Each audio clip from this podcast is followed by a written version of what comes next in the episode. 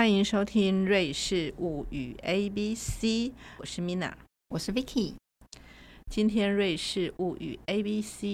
的录音地点呢，来到一个专业的录音室，因为呢，呃，我们两个现在刚好都在台湾，然后台湾是一个多么有趣的地方啊！那我们可以找到一个非常呃专业有价廉的呃录音空间，所以我们来试试看品质如何。那今天我们来到了。D 德文念 d 那选的字是 Dorf，Das Dorf 什么意思呢？就是小村庄的意思吗？对呀，小村庄。那我们都讲 Das Dorf，那瑞士人会怎么讲啊？哦，瑞士德语通常都会讲成德弗里，德弗里就是那种，很像哈比人会会讲的语。他们很喜欢加个 li，什么对对对，li，他就是把所有的呃名词，如果你加上这个 li，就是好像把它可爱化了。就是什么小的可颂面包啊，或者是呃，我小试一下啊吃吃看啊，就加一个 L I，就很有那种口语的味道在里头呀。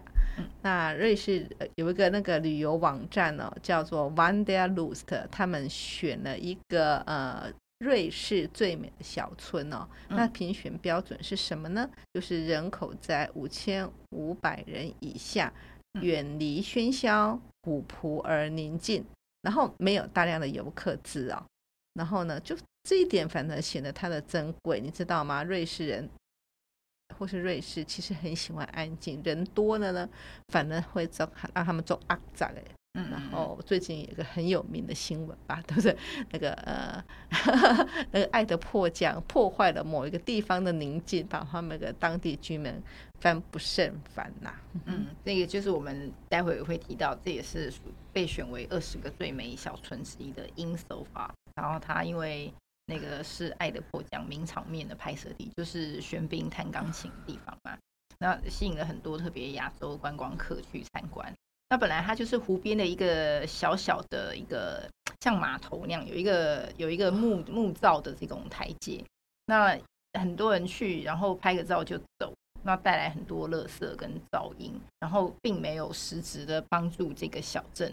在观光就带来什么观光彩奖。所以他们其实从就最近开始呢，就把那个景点围起来，那你必须要投币才可以进入拍照。然后你如果要使用这个小镇的厕所呢，你也是要付费这样子，所以有这两个这个管制，希望可以减少一些人流，然后可以适当的维护这个小镇的干净这样。嗯，这个评选里面呢，他们选出了二十个，然后这二十个当中呢，有七个在伯恩高地，你就知道伯恩邦呢里面有多少风景优美的地方，好吧？那我们现在就开始一一的来介绍一下我们所知道的这二十个小村庄。对，然后其实第一个还，嗯，对瑞士人来说，它还蛮有名的，因为即便你没有去过这个地方，这个地方叫 Gruyere，Gruyere。然后即便你没有去过，但你可能都吃过以它为名的 cheese，因为你只要走进那个瑞士的任何一家超市，就一定会有几种很有名的国民国民起司。那 Gruyere 是一种，Emmental 是一种。然后这这个就是最家常的口味。那它这个呃，这个地名就是盛产这种类型的 cheese。那它其实是在一个呃，就是也不是最高的山，但是它这个是一座小山上头有一个古堡。那很多人去到这边旅游的时候，就会去参观那个古堡。然后那个古堡里头呢，还有一个还蛮奇特的博物馆。它是大家可能有看过《异形》这个科幻片。就是它前面几集，其实它异形贯穿异形里面最重要的那个视觉效果，就是来自于那个外星人的造型嘛。那设计这个外星人造型的呢，是一位瑞士籍的艺术家，叫做 H.R. Geiger。那他就是有在我刚刚说的这个古野的呃古堡里头有 Geiger 的个人的博物馆，那有陈列很多他的手稿啊、雕塑啊，还有。跟异形这个设计呢非常相关的一些呃艺术作品，这样。那呃很多人去到 g r e e 是是想要去参观那个 cheese 工厂啊，想要体验那个田园风光，但是你会发现有另外一群游客，他们都穿着一些哥德朋克式的服装，刺青啊，还有那种呃穿着一身黑衣啊，其实他们都是那个 Geiger 这个艺术家的 fan，他的粉这样。然后他们喜欢的这个艺术家这种风格，很呼应他们的那种，就是那种朋克的那个路线。所以在 g r e e 这个小镇会出现一一类完全很很跳痛的一个游客，那就是通常就是去参观这个改革的博物馆。那博物馆旁边还有一个酒吧哦，就酒吧里面都黑漆麻乌的，但是它所有的那些家具都是以就是他那个外星人的造型来发响的，所以你坐在那个酒吧拍照啊，肯定就是在 IG 上面会蛮有效，这是 g r e e 的一个特色。嗯，那接下来呢，我们来介绍几个在少女峰周边的著名的小镇哦。嗯，那第一个叫做 Greendale 的，对，嗯哼，它其实如果你如果是有坐少女峰呃火车上山的话，通常都是呃会选这个地方作为起站嘛，古英德法。然后其实我自己也没有觉得它特别美啦，因为你在整个波恩高地那个周遭的小村看起来其实都还蛮类似的。那只是说它名气还蛮大的，是很多人去搭火车会会出发的点这样。然后我比较我比较喜欢的是另外一个，就是也在这个名单里头，就是那个 Lauterbrunnen。就是我们以前有一集讲过瀑布镇，就是它整个呃小村里面有很多道，就是从峭壁上面流下来的那个瀑布，所以这个地方常年都是有那种瀑布景观。然后它也曾经是魔界那个作者，就是 Tolkien，他来践行的时候，然后触动他去写出那个呃魔界里头精灵所住的地方的那些景色，这样。老特不能，我在前一阵子的时候去过，嗯，啊，那时候是为了我，嗯，我即将回台湾嘛，那想要说找几个美丽的景点来去走一走，嗯，我去的时候是四月份的时候，四月份其实并不是一个非常适合的的的的时间点去那个。因为它其实还没有那种绿草如茵啊、百花盛开的时间。那我还是去了，因为在 Vicky 的介绍之下。可是我其实还觉得蛮有趣的，因为它其实是一个非常适合漫步的地方。它就是就是走在那种呃平地的草原上，然后就慢慢的走，你会觉得说，哎，人生其实还不错，又很美丽呀，然后。嗯，又很平静啊，然后就你可以搭公车，然后搭公车的话呢，它就上上下下的，其实你会觉得，哎，人家都好客气啊，然后有很多游客，但是所谓的很多，绝对不是像台湾这么多人挤人啦，这样子。对，因为那个你如果四月份的时候，其实还不算是，呃，就是那个瀑布的景观还不太多，是因为通常要盛夏的时候，然后雪山。的水雪那些雪水融的比较多，才会创造出更更丰富的瀑布的景观。那四月的时候，可能还算是青黄不接的时候吧，所以并没有办法看到最经典的老特不能的景观。不过，如果你想要在山区践行，但是你体力又不那么好，其实我觉得老特不能就像你刚刚说最适合，因为它地势很平坦，然后你拍照以后，你又可以把那个两边峭壁的那些景色拍进来。所以它真的是一个呃，践行出街者最最适合、最适合去游览的地方。嗯，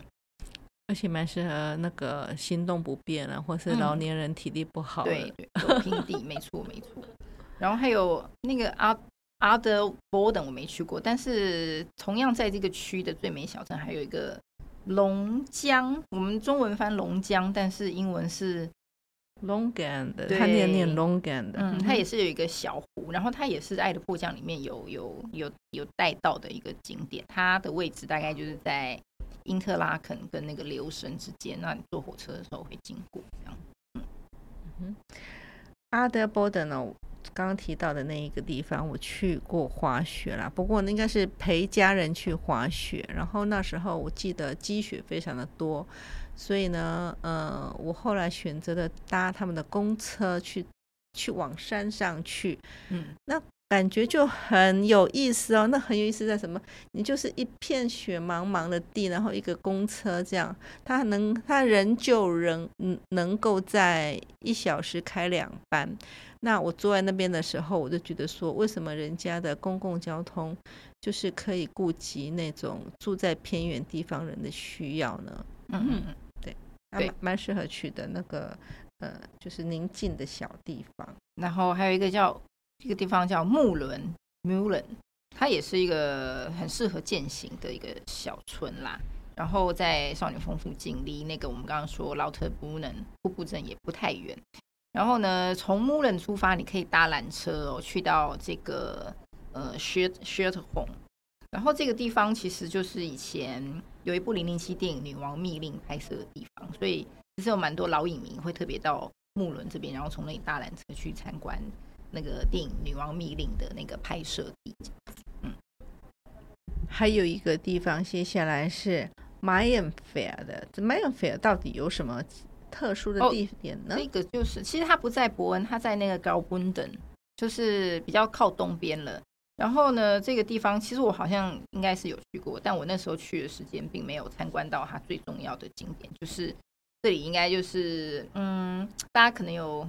六年级生、七年级生应该有看过一个卡通叫做《小天使》，就是阿尔卑斯山的少，就是海蒂。然后这个 Mayenfeld 这个小镇就是那个作者他构思整个故事的场景，所以后来呢 m a y e n f i e l d 这边就盖出了一个就是海蒂的主题乐园，然后你会看到说啊，这个是海蒂跟他爷爷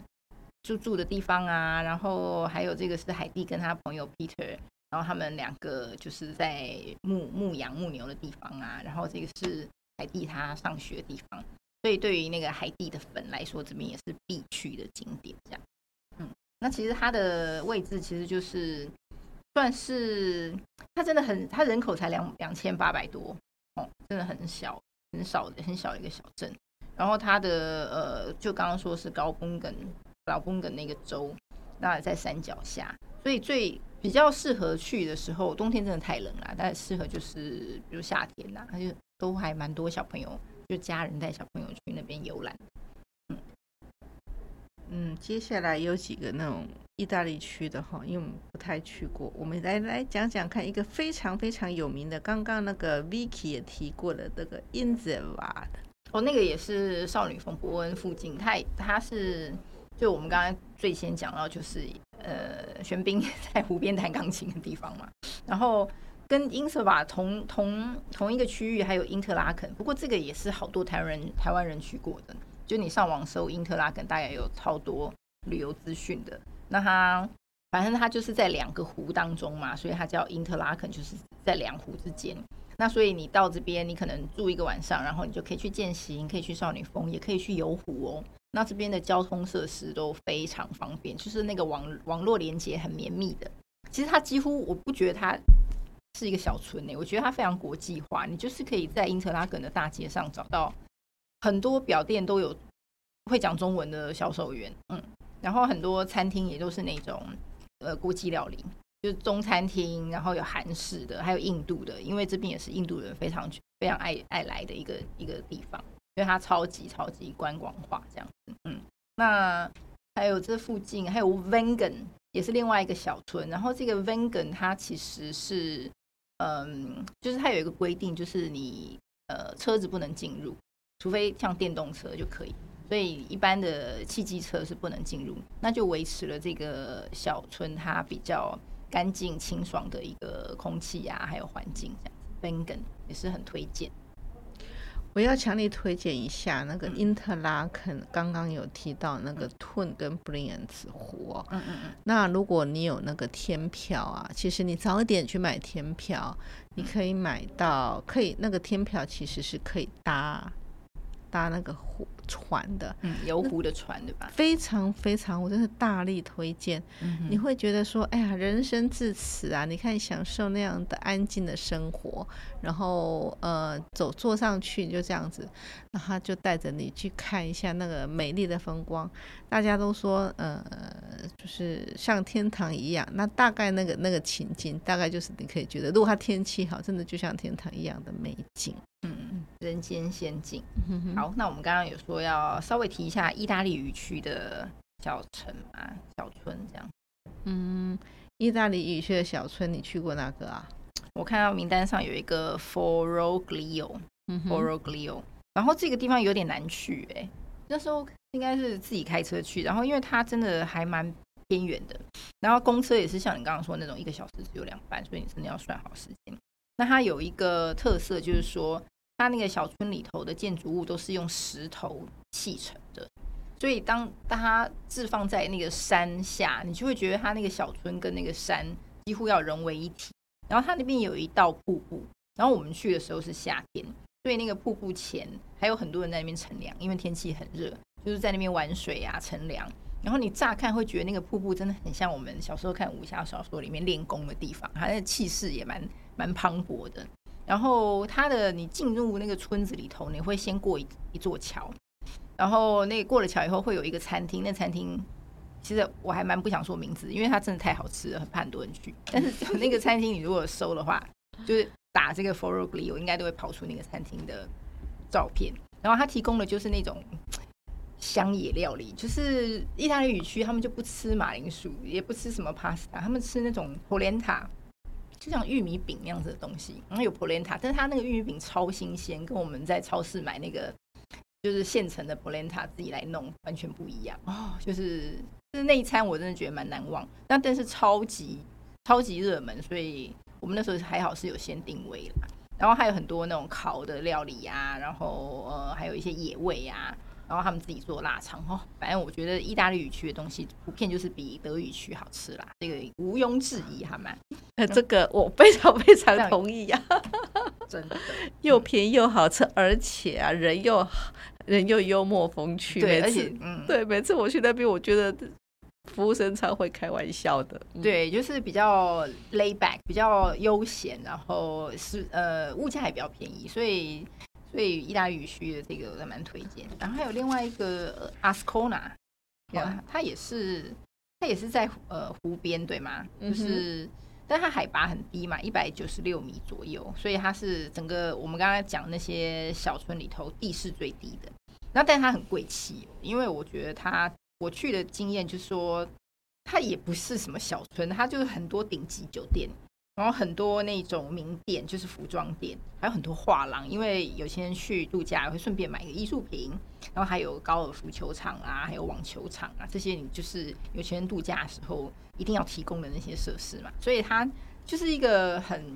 就是低调奢华的一个度假小小城啊。然后，但是他曾经十九世纪的时候有很多，比如说有名的作家赫曼·赫塞啊，还有那个音乐家华格纳都有去过一个阿斯科纳一个小城。这样，嗯嗯，今天呢，我们就根据这个 list 呢，嗯，讲了几个瑞士有名的小村庄，像我们以前喜欢讲那个大城市啊，大城市大概都被我们讲完了啦。然后，瑞士其实它的。特色在一些那种美丽的小村庄，并不是只有这些小村庄，有些呢不知名的小村庄，非常非常的休闲，而且你更能接触到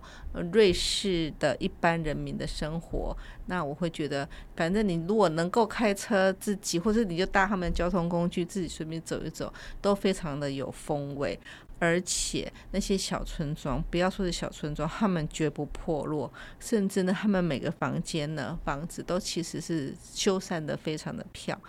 漂亮。我每次经过那些不知名的小村庄走进去的时候，我都觉得说